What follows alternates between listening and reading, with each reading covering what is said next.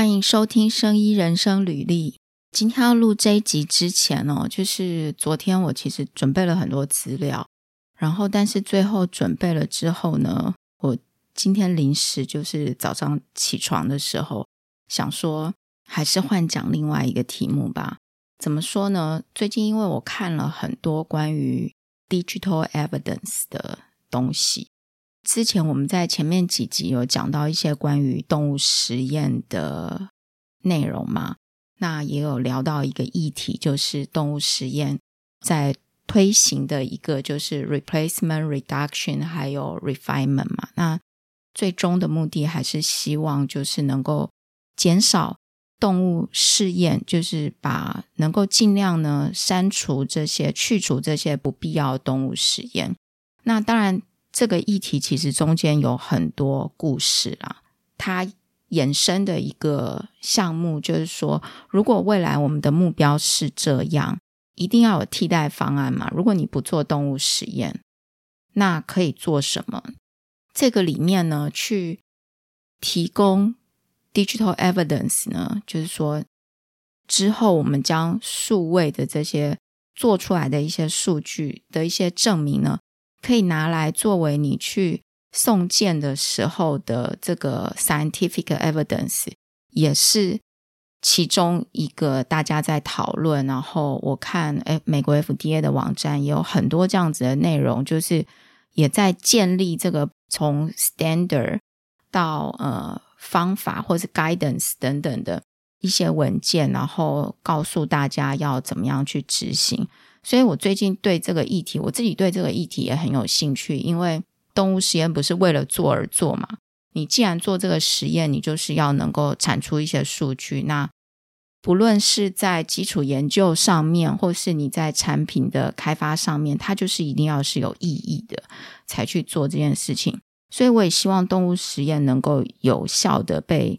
进行。然后，如果现在大家要开发一些替代方案的话，可以有哪一些的 solution？那所以最近读了很多关于 digital evidence 的资料。然后我本来呢是想说，昨天的时候是想说，诶，来整理一下，然后可以在 podcast 跟大家分享。因为今天这一集只有我自己一个人讲哦，那我是想说，诶，好，有点机会。可以来跟大家分享一下关于我读到的一些内容。不过我昨天在整理的时候，就越读越多，然后读到一个程度之后，我突然发现不行。我突然发现我知道的可能只是冰山一角。就是我不知道大家会不会有这种感觉，就是你如果读某一个东西读得越多，就是你可能去研究某一个东西，研究的越多。你会发现自己其实好像懂得很，实际上可能懂得很少。那我昨天就是有这种感觉，我就会觉得我读了好像很多东西了，为什么我反而越来越觉得我懂得其实就是我知道的东西，可能真的只是非常的少。那想一想，我想说我可能需要花更多的时间，或者是等我更能够掌握整个议题之后，再来跟大家分享。那所以呢，今天早上起床的时候，我就临时想了一下，说我们今天来聊一些比较轻松的话题好了。我自己在工作的这个历程里面，我做过几种类型的工作，一种就是做这个 engineering 方面的工作，那也做过很非常 science 的工作，那也做了。就是跟 marketing，就是网络这个 marketing 相关的东西，所以我想说，今天来分享一些关于网站的 marketing，还有网站的建制这一类的一些心得还有知识。我希望这一系列呢，就是关于 marketing 这一系列的集数呢，未来我们可以，嗯，有机会的话，我就录一些，然后分享一些我自己。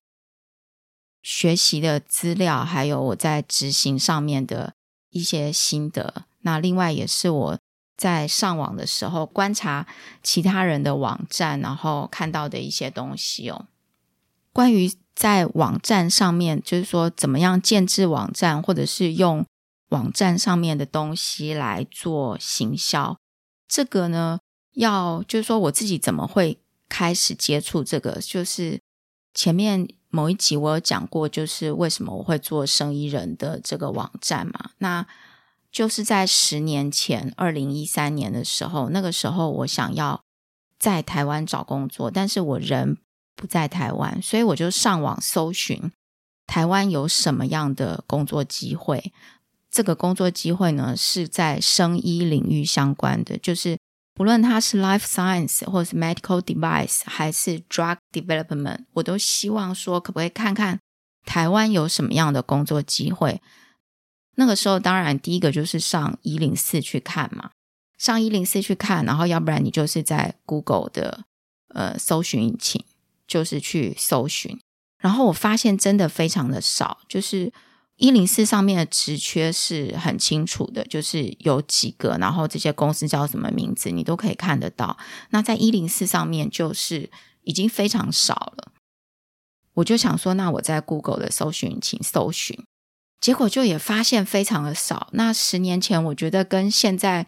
可能又是少非常的多，就是没有什么太多的这个跟生意相关的工作机会。然后我那时候也想说，诶。会不会是因为我人不在台湾的关系，所以我在网络上看到的有限？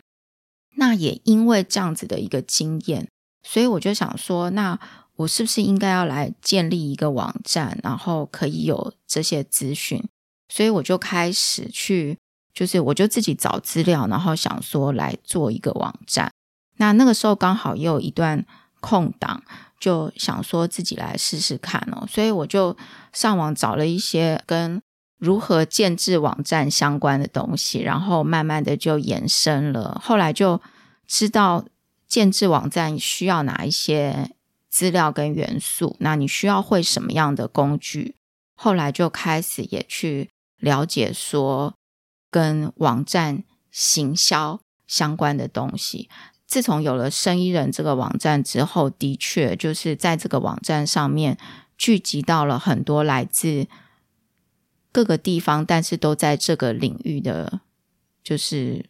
读我们这个繁体中文的人。那我知道我们的网站呢，甚至是我们的 Podcast 有很多是不在台湾的听众跟读者，当然在台湾的人也非常多，所以。网站这个东西呢，它是一个没有区域性，然后也没有时间性的东西。怎么讲呢？就是它不是只有在某一个区域的人才看得到，然后它是任何时间，只要我们能够上网，都能够获取到它网站上面的资讯。这个就是一个非常好的，就是行销或是业务的一个工具。怎么讲呢？我记得，我记得以前高中的时候吧，有被同学找去过，说，诶，他们补习班的老师呢，周末要在这个补习班附近，还有考试的一些考试的学校门口发传单，所以我有去帮忙发过这个传单，然后就可以赚一些这个工读的薪水。我记得发传单那件事情，就是它就是一个非常地区性又花时间。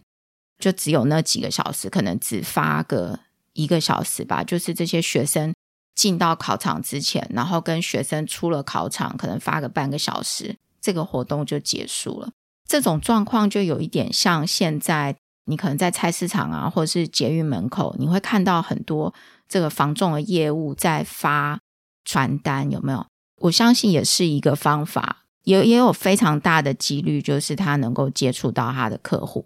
但是有一个问题哦，就是我们刚刚讲的发传单好，或者是说有一些业务做这个陌生开发，打电话去这间公司，然后问问问问到这个 key person，这个都的确能够，甚至你有很有很大的机会可以找到你的精准的这个你想要去接触的人。但是它有一个很大的限制，就是每一个人都只有二十四个小时，然后。一旦你在休息的时候，别人就没有办法接触到你的资讯。但是网站呢，就是刚好来弥补了这一块。就是你想想看，今天你是一个呃超级业务，你的业务能力非常的强，只要你打电话去或者是拜访过的，一定成交的几率是百分之九十九点九。好，这么厉害的人哦，他还是要睡觉嘛？那他要不要吃饭？一旦他在休息了，是不是就没有人知道你在卖什么嘛？所以网站就来弥补了这一块，就是说，如果我们能够在网络上面有网站的话呢，当你在休息、在睡觉的时候，只要有人在网络上看到你的东西，他就可以知道说，诶，你们公司有在卖这些东西，然后你有提供这些服务。那如果你在上面留下，就是让他怎么样来跟你联络，他甚至可以先留言给你，或者是他可以先写信给你，然后你明天睡醒的时候呢，你就能够联系嘛。那甚至像这个购物平台。它就是提供了一个，现在我们知道这各家的购物平台或是拍卖网站都提供了一个，就是它就是二十四小时，你随时都可以上去买东西。那如果说是一般的实体店面，这个店面里面的人总是需要休息吧，对不对？所以店员需要休息，那他一关门，大家就买不到了。网络哦，就是提供这样子一个很好的。很好的媒介，让你在休息的时候呢，你的生意还有你的资讯呢，仍然能够持续的让别人看见。就是说，在现在这样子的一个网络的时代，如果你的生意没有网站，然后你没有去走空战，我们讲的空战这一块的话，完全都用陆战呢。你还是有可能生意非常好，我不能说你的生意就一定不会好，但是呃，你可能要花很多的心心血去顾他，然后你在休息的时候呢，别人就就不知道你在做什么嘛，这个就是，然后你就很难真的拓展出去。我今天讲这个就是就是十年前，因为这个。想要做一个网站，然后就 study 了很多相关的资料。那今天想要来分享一下这几年累积的网站行销的技巧。那例如说，从制作网站的语法，还有内容撰写，跟你的这个网站的安全性，那甚至到这个 search engine optimization，就是搜寻引擎最佳化这些技巧。大概它会是一个一整套，就是循序渐进去学习的过程。不过这一整个东西里面呢，其实其实真的也是非常的多。就是仔细想一想，就是又回到好像有一点，就是当你知道越多的时候，你又会觉得自己好像知道的很少。那我今天尝试呢，看可不可以稍微讲的比较简洁扼要一点，然后。我会把重点放在 technical SEO 的部分。那等会再讲说这个什么是 technical SEO。首先，我们先讲到，如果说你现在需要做一个网站，它会需要什么样的工具？早期的时候呢，大家都知道，诶，这个网站的语法叫做 HTML，对不对？然后又有了这个 CSS，还有 JavaScript。有时候现在如果你上一些网站呢，比较早期制作的网站，打开之后，它上面都还会写说，哎，这个呃要去安装什么样这个 JavaScript 的程式，然后才能够显示动画或图形。那个都是比较早期做的网站哦。那基本上一个网站呢，大概会有三种语法是。需要的一个就是 HTML，一个是 CSS，然后一个是 JavaScript。HTML 呢，我们就把它形容像是你的这个网站的骨架，你可以把它想成是一个人，一个人的骨架这样子。CSS 呢，就是你给这个人穿上衣服。如果套用到网站上面会是什么？你的网站上面原本有骨架、有内容、有结构，但是它看起来是。非常朴素的，没有经过任何的装潢点缀，所以它看起来绝对不漂亮。那用了 CSS 语法之后呢，你就能够让你的网站好像一个人穿了各种不同的衣服一样，就是去装潢你的网站。JavaScript 是什么呢？JavaScript 是就是说，我们用在刚刚形容人的这个例子上面的话，就是原本是一个人嘛，没有穿衣服的人是 HTML，那 CSS 就是让这个人穿上衣服，那 JavaScript 就是让这个穿了衣服的人呢，可以做出各种的动作，甚至跳一个舞。这个如果套用在网页上面，就是你的网页本来是有一个架构，然后我们去装潢它，让它看起来漂亮。但是你如果要在你的网页上面有一些特殊的效果，一些动的元素啦，就是一些动态的这个，就会用到这个 JavaScript。这个是原本在，就是说你要制作一个网页或者是网站，你自己哦，城市这一端，你可能会需要大概这几个元素。但是你做好的网页其实是需要有一个网络空间来存放的。这个时候呢，这个网络空间呢，就现在有很多这种公司在让你存放你的网站，我们叫做就是 hosting company。那他们提供的就是 hosting 的 service，所以它会有一个这个网站的伺服器，让你把你做好的网页呢，能够放上去，放到他们的机器里面，就是这个 server，全世界各地的人就能够透过。输入你的网页的网址，就能够去读到你的网页嘛。但是呢，现在呢，因为网络上面的资讯越来越多了，然后同时后来开始现在有这个 Google 的搜寻引擎，然后有雅虎、有 Microsoft、有 Bing 啊，甚至中国的话有百度，然后俄罗斯也有他们自己习惯用的搜寻引擎。各个搜寻引擎呢，就有了自己的规则。它有一个规则，有一个演算法去计算，就是今天谁要搜寻什么的时候，搜寻某一个 keyword 的时候，什么东西会跳出来放到前面。然后也因为内容越来越多，这个搜寻引擎里面呢，其中去评估一个你的资讯、你的网站是不是可以放到搜寻结果这个。Result page 的前面呢，其中一个因素也是你是不是有时常的更新你网站的内容。那所以网站更新变成是一个，诶，严格来讲是一个蛮重要的工作，对不对？如果我今天就是希望我的网站能够有很好的曝光，那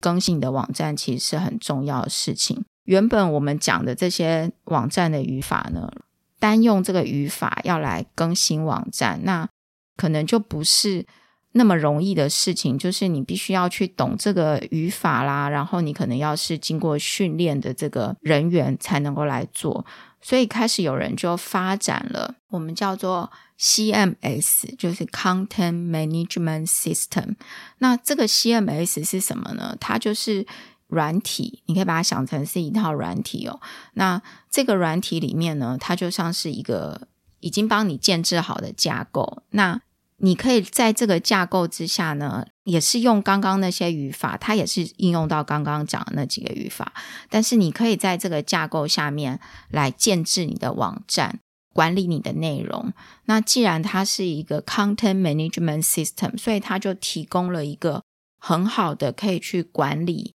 你的这个网站要更新的界面，这个 CMS 常见的就是大家常常听到的，像是 WordPress 啊，或是 Drupal 这一类的东西。其实这个 CMS 非常多，不过现在你如果在网络上面看一下，其实它有一个地区性啦。不过现在全世界用最多的是 WordPress，那这些。软体呢，这些系统呢，它都是 open source，就是几乎都是免费的。所以，如果你的公司用这样子的一个系统来做网站的话，它有一个非常大的优点，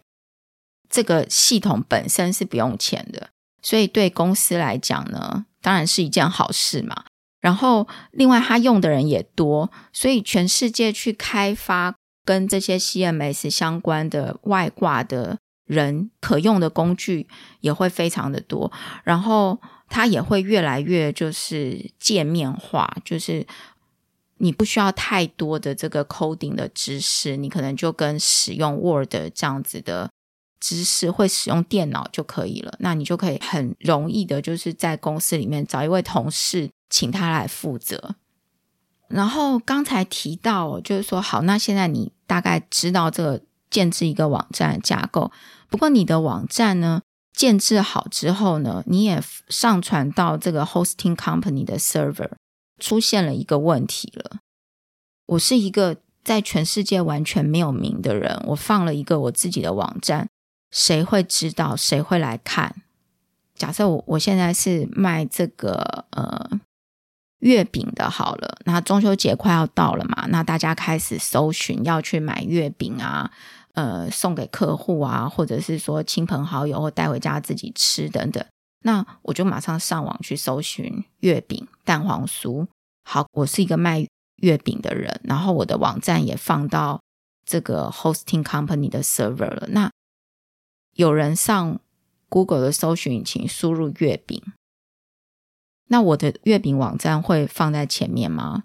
这就是一个问题哦。我们要怎么样让我们做好的网站能够被人家看见？第一个，你要能够先让你的网站进入这个搜寻引擎的这个很大的一个 pool 里面，就是说，在搜寻引擎，例如说 Google 的这个 pool 里面呢，你是一个有 index 的的网站。然后第二个呢，你不但要存在这个 Google 这个很大的这个资料库里面，你还要在它有人搜寻的时候，透过它的演算法，然后你的网站就能够放在搜寻页面的第一页。我不知道大家对这个搜寻的经验是怎么样，我举一些我自己的观察好了。像现在如果你打开。就是 Google 的搜寻引擎，然后你搜寻生医好了，生医其实是一个非常竞争的字哦。大概前面出来的几个都是一些医院跟政府单位，因为跟生医相关的东西实在太多了。例如说，像我们生医人也是有生医两个字嘛，很多这个医院它可能也会讲到医疗生医，然后学校的这个系所也有很多生医，那卖保健食品的。也会有，它是一个很很多人知道，然后也应用在很多领域的字，所以它非常的竞争。然后，呃，我不知道大家的经验，就是如果你搜寻出来之后，你大概一直往下翻，你会翻到第几页？其实大概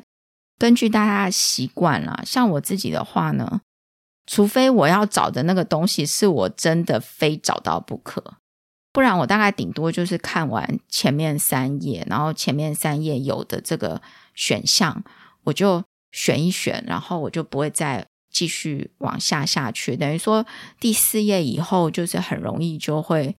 被忽略掉。也因为这样呢，所以开始就是有所谓很多人就开始就是研究说，诶，那我要怎么样让我的网站能够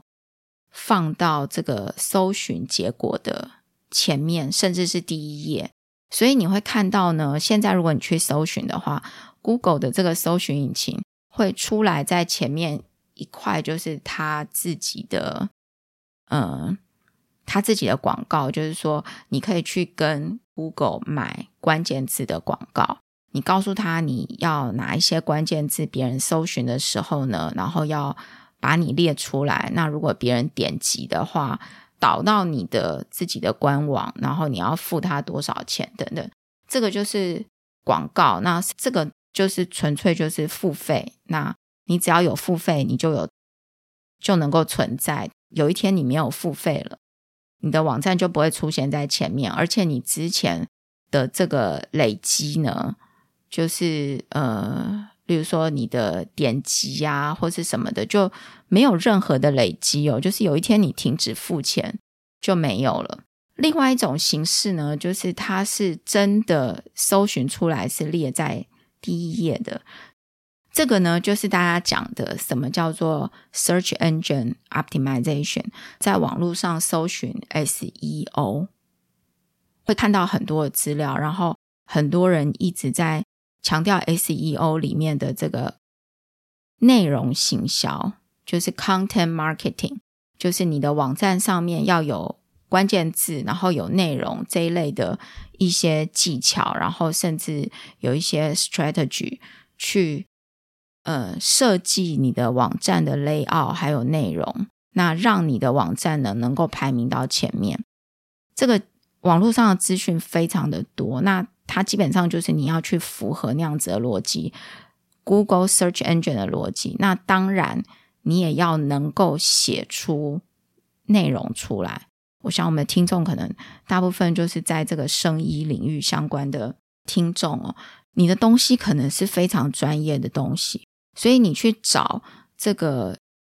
呃 SEO 的公司，他绝对可以帮你告诉你说他的 strategy 是什么，但是他不见得能够帮你写出你这个非常专业的东西出来，所以你可能自己公司里面要有这样子的专业的人。我知道，我之前在做一些比较就是工程 engineer 相关的工作的时候，我知道一些在那个领域呢，很多公司会找这个 application engineer 或是这个 Prada 部门的人呢，去写这个网站里面要的东西。然后老板可能会说：“哎，这个每一个工程师，每一个 application engineer 贡献几篇文章，然后或者是你。”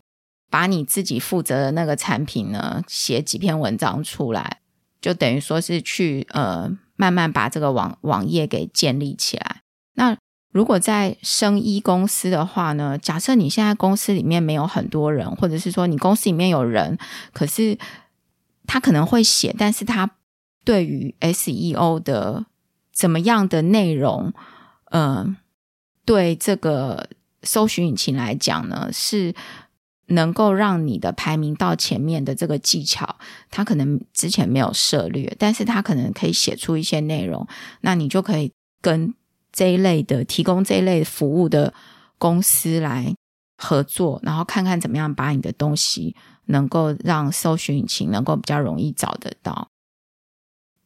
那这个是内容上面哦，但是其实 SEO 还有一个很重要的部分。就是叫做 technical SEO，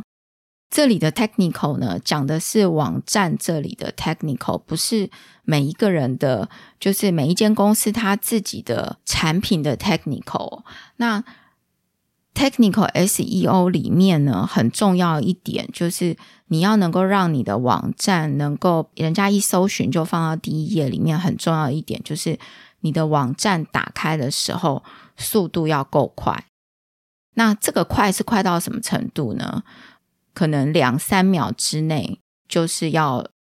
loading 出来，让至少让人家看到，哎，前面首页的样。其实这个很容易理解哦。你想想看，如果你今天看一个网站，然后结果你打开之后呢，它很久才出现，然后你本来要查什么资料的，你就一整个觉得抓狂，然后甚至有的在那边跑了很久都。没有任何东西出来，那你的直觉就觉得，哎，这个网站是不是坏掉了？这个也是跟技术相关的，所以这个部分跟刚刚讲的那个关键字内容行销那边又是完全不一样的事情哦。就 SEO 这里呢，呃，一般外面提供的 service 大概就是内容行销的这个关键字的 strategy，但是他不帮你写内容哦，内容你要自己写。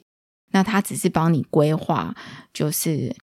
你的这个关键字怎么样去布局，但是内容上大部分，尤其是非常非常专业的内容，你还是要能够自己来做。那我今天要分享的就是关于 technical SEO，就是你有了这些关键字，然后你也去布局了，但是如果你去合作的这个提供服务的公司，他如果对于网站本身的语法还有技术方面其实没有这么深的涉略的话呢，你的网站还是很有可能是呃排名很后面，甚至没有人知道的。啊，所以我今天要讲的呢，重点就在这个 technical SEO。那这里呢，我们先讲一个，就是我们设定一个情境哦。假设你的关键字都布局好了，你的内容也都有了。你现在放到网络上，第一个你要让 Google 的这个爬虫，就是在这个搜寻引擎里面呢，有一个呃，我们形容它叫爬虫，就是 Google 的搜寻引擎会来搜寻所有网络上的网站嘛。第一个，你要让他知道你的这个网站存在。那你要怎么让他知道？我第一次做好网站，第一次放到 server 上面，我是一个非常孤零零的网站，没有人认识我。那这些爬虫在找网站的时候，它都是透过 link、透过连接去找到你，所以你一定要想办法让你的网站跟别人有连接。那这个其实不是很很困难的事情。例如说，你可以在 Facebook 上面建立一个 Facebook 的粉丝页。那粉丝页里面呢，可以放上你的这个公司的官网的网址。那这样子是不是你就已经有一个连接了？甚至你可以跟你的合作伙伴或是什么这个好朋友他自己的网站或个人部落格等等的去做一些连接，让 Google 知道说有你这个 link。但是 Google 会到你的这个 link 之后呢，他会先看说，诶，那你这个网站是不是能够让他去爬取资讯呢？所以会有一个我们叫做 robots 点 txt 的档案，这个档案是在你的网站里面哦，他会告诉 Google 说，Google 有能不能被允许来读取你的网站上面的内容？那如果可以的话呢，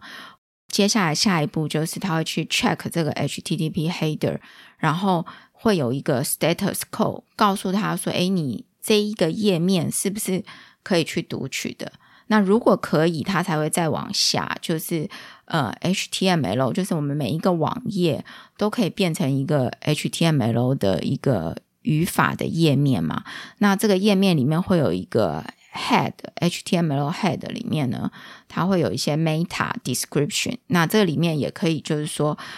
告诉他说：诶，那。”嗯、是不是可以去读里面的资料等等的，然后接下来才去读 HTML 的 body。所以第一个你要让你的网站让别人知道，所以你的网站不是让别人知道，让 Google 的搜寻引擎知道。所以你的网站呢，是不是可以让爬虫，就是搜寻引擎的爬虫去顺利的读取里里面的内容？它的爬取性就非常的重要哦。这个就是真的跟语法相关的东西了。有人就会问说：“诶，我当然我每一页都要被爬取啊，这还有什么好问的吗？”其实不是这样子哦。如果你的网页网站今天非常非常的大了，你的网站里面可能会有一些页面是过时的页面。嗯，大家有没有经验？就是你有时候上网的时候，有一些网站会。出现说找不到这一页，或是四零四 page 等等，就是这一页已经失效了，因为你网站太大太久了嘛，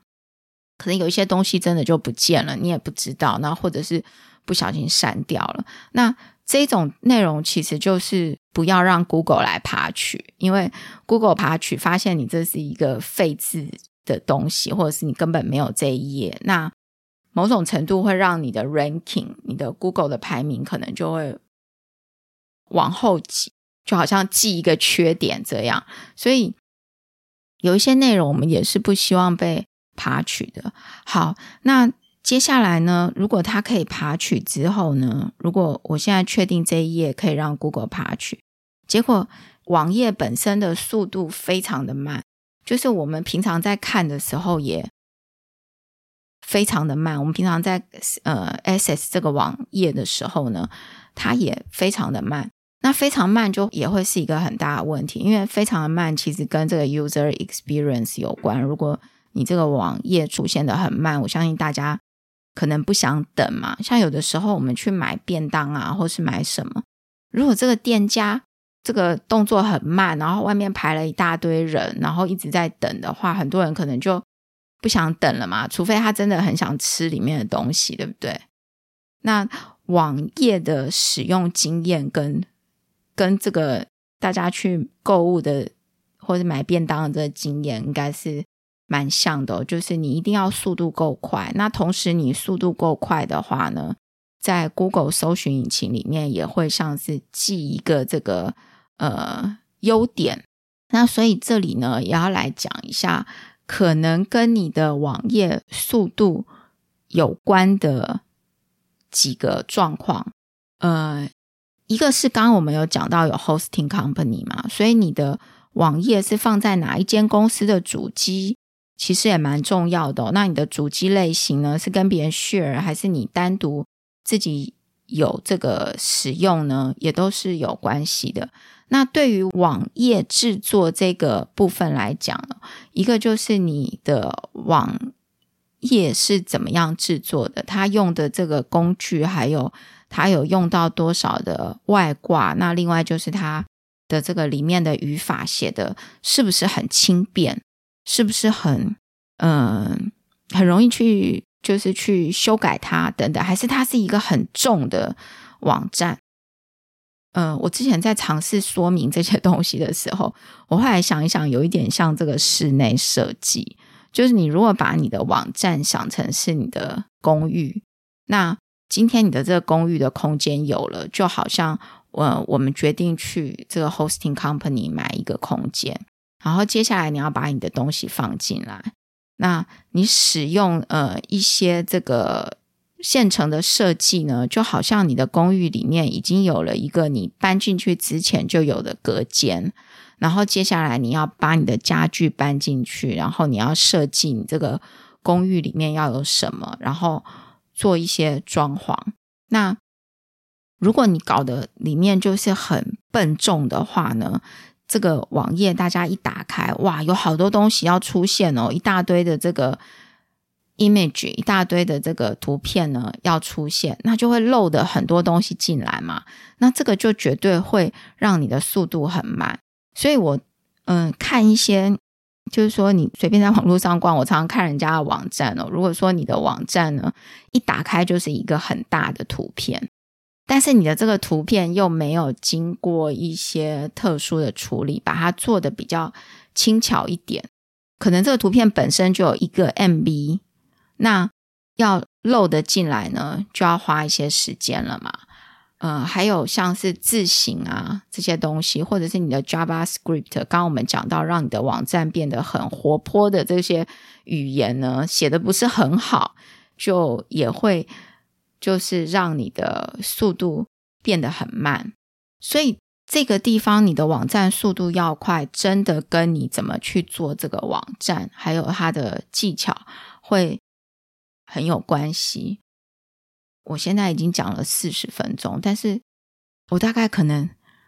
才讲了大概不到四分之一耶。我可能稍微讲一下几个可能你的网站会变得很慢的原因哦，但是真的会变慢的原因真的很多。嗯，怎么样去解决它也是非常重要。那我们再讲另外一个，刚刚讲到城市本身嘛，然后还有就是。嗯，现在大家网站都会用这个 CMS 的系统。那这个 CMS 的系统，可能它原先的设计，一开始你网网页一打开呢，就有很多的程序在执行。那这些程序可能不是绝对需要的，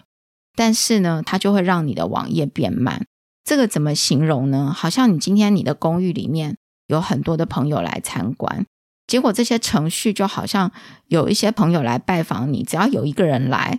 这个程序就启动，就把家里整个大清扫一遍好了。然后过了二十分钟，来了第二位访客，结果这个程序又启动了，又把你的房子整个大清扫一遍。那但是其实这个是不需要的，所以这个也会拖慢你的速度。那你也可以想说，看怎么样把这些不必要的程序把它关掉，或者是。让它能够呃，就是有一个周期，例如说在比较少人的时候，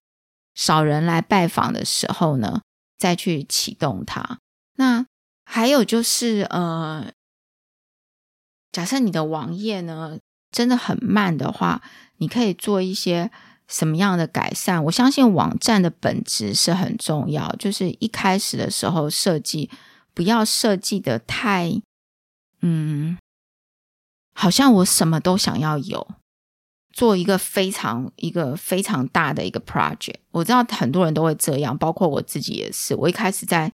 就是 study 这些东西的时候，我就想说我要 do my best，然后去找了很多的东西来，然后想说，诶，我的网站要有这个功能、这个功能、这个等等的。实际上，我觉得我们应该换一个方式来想，就是你要设计的是一个符合你现在需求、能够解决你现在问题的网站。嗯、假设我们在装潢一个公寓好了，我想要在我现在只需要一个三层的柜子来放我的书，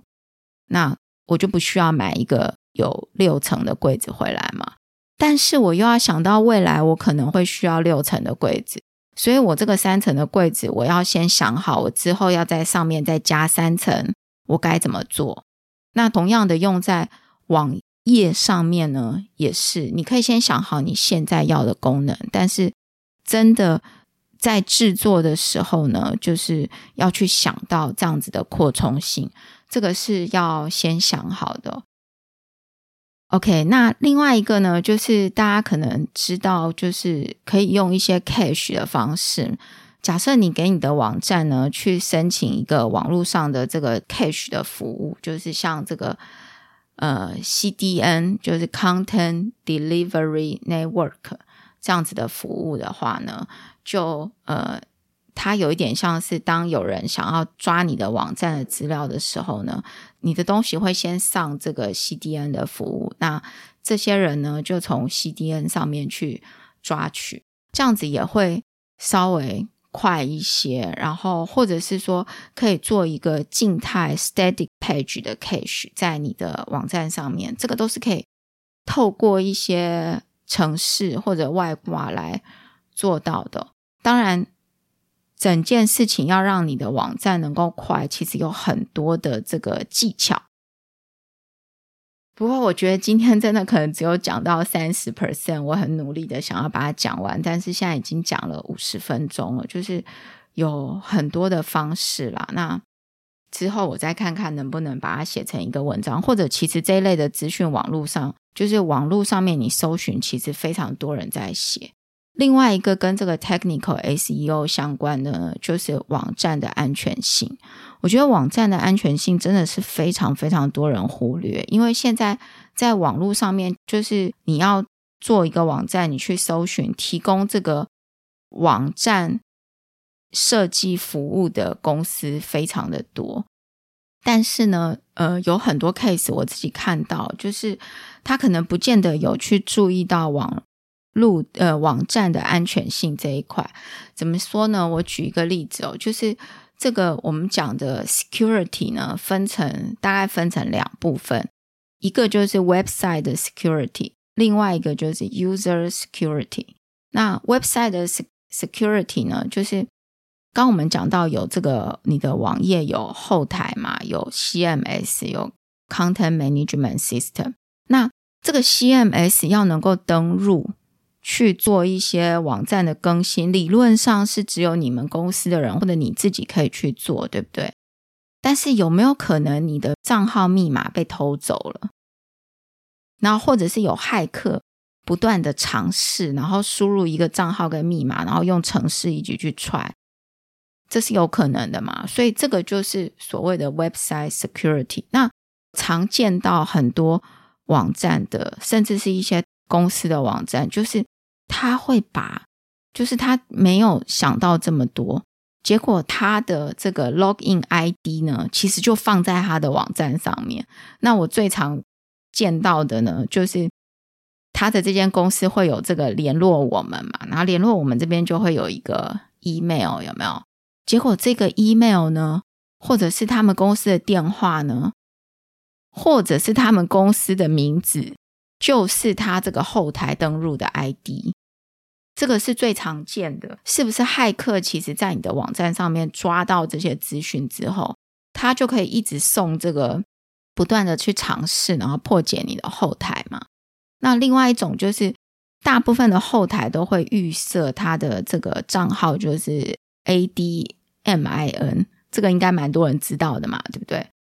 所以很多人没有去改。他的 login ID，那这个也很容易会被破解哦。还有呃，很多就是你的后台可能会设定设立了好几个管理员，就管理员的名字呢，其实都放在网网页上面，这个就是没有考虑到 website 的 security。那这是举其中一个例子啦。当然，website security 下面也是有好多东西要注意。不过，我们先讲一个这样子的概念就好。那另外一个呢，是 user security。这个 user security 讲的是什么呢？嗯，现在网站大部分都提供就是可以留言，或者是说呢，你可以在上面购物，甚至刷卡的功能。那有时候你去看到有一些网站，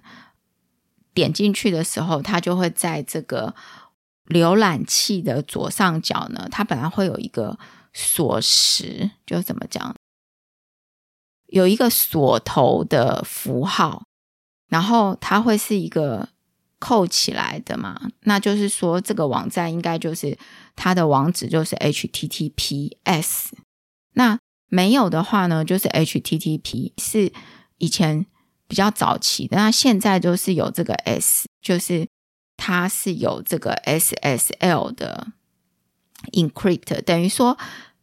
我很多人会问说，那这个到底是什么？其实这个非常的重要，这个就是 user security。如果你在这个网页上面刷卡，结果这个网页并没有 HTTPS，它是一个 HTTP 的网站。那你的这个刷卡资讯呢，等于你的卡号、密码这个等等的，你的个资呢，会去传到某一个地方，然后去做沟通，然后才说，哎，你的刷卡是不是完成嘛？那如果它是 HTTP 的网站，